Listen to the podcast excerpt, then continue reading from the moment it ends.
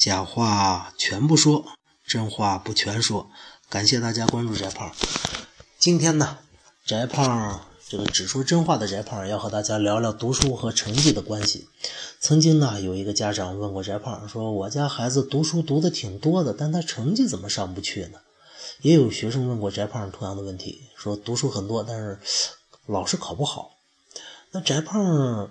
是这么一个想法，翟胖认为这个读书多少啊和成绩它没有直接关系，但是它有必然关系。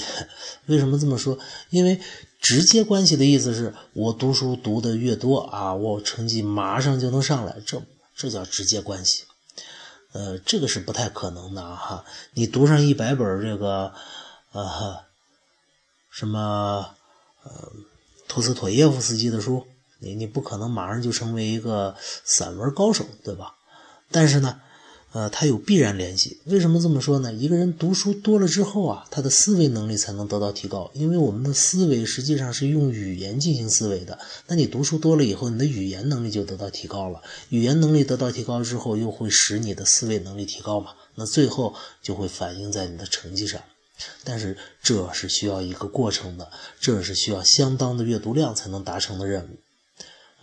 因此呢，翟胖要劝这些为成绩发愁的人说：“你我读书多，但是怎么成绩上不来？我要告诉你，哎，别着急，多读几本，他需要慢慢来。”那第二呢？经常有学生找翟胖说：“老师，你给我推荐点书吧。”这个时候，翟胖一般不太敢轻易推荐，为啥呢？因为我不知道你这个人具体是个什么水准呢？你你之前读过哪些书？你的知识构成是什么？所以一般来说，翟胖不敢轻易推荐，尤其是不敢推荐那些特别，呃，就是比较难度高的书，因为经常有孩子呢，就是拿着我这推荐难度比较高的书跟我说：“张老师，这玩意儿我读不懂怎么办？”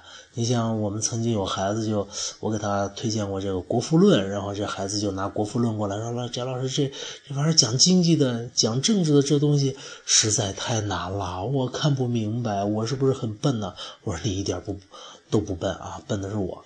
为什么呢？”后来翟胖就反思这个事儿，因为啊，我们每个人读书啊，根本目的是为了寻找快乐嘛。只有当我们找到快乐的的时候，我们才会进一步的再去读其他书，对吧？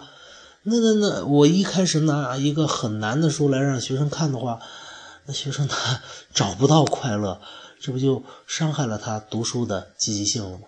那也有孩子问我，说：“翟老师，那你给我推荐点名著，是吧？这个我读读名著，我水平是不是就能高了？”哎，翟鹏说：“那就更荒谬了，为啥呢？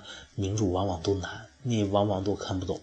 那孩子到底应该读什么书才行呢？”翟胖认为。孩子读什么书都行，只要他快乐。除了色情、凶杀、暴力、反动，你读什么都可以嘛。因为我们经常会有一个经验啊，你即便现在的孩子说我非常喜欢读网络小说，行吗？那读去啊。因为你读上一两篇以后，你就会有一个想法，没意思嘛？有没有更好的小说或者更好的书啊？我再去看。哎，下一步你就会去找更好的书。那再下一步，你就会去找越来越好的书。那最后。随着你这个找好书，你慢慢就能找到一些非常经典的、非常有名的啊，或者不叫非常有名吧，非常适合你自己的一些书，你来读了嘛。那我们这些名著呢，为什么是名著？就是因为它适合我们很多人来读，它不就是名著？所以你最后的归宿一定会读到那些大名著的。这个过程呢，你一方面你的阅读水平。得到了提高，另一方面，你的欣赏水平也得到提高了呀。一个人他要想写出一笔好文章的话，他最起码要知道什么是好文章吧？对喽，所以这个欣赏水平和人的写作水平，甚至是思维的这个水平啊，是有直接关系的。这是后后者的这个一个基础的东西。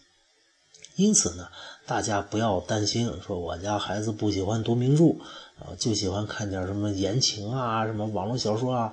不要担心这个，他慢慢会看到好书的，只是需要一个时间。当然，那些书也必须是真正的好书啊。呃，有一些书，翟胖呢，今天先不点名啊，以后我们会专门说一期。有一些挺欺世盗名的书啊，就举一个例子吧，例如《简爱》。《简爱》这本书，你拿到国外去，真没几个人，呃，那么知道啊，但是在国内很有名。为什么呢？也很很多老师也推荐。为什么呢？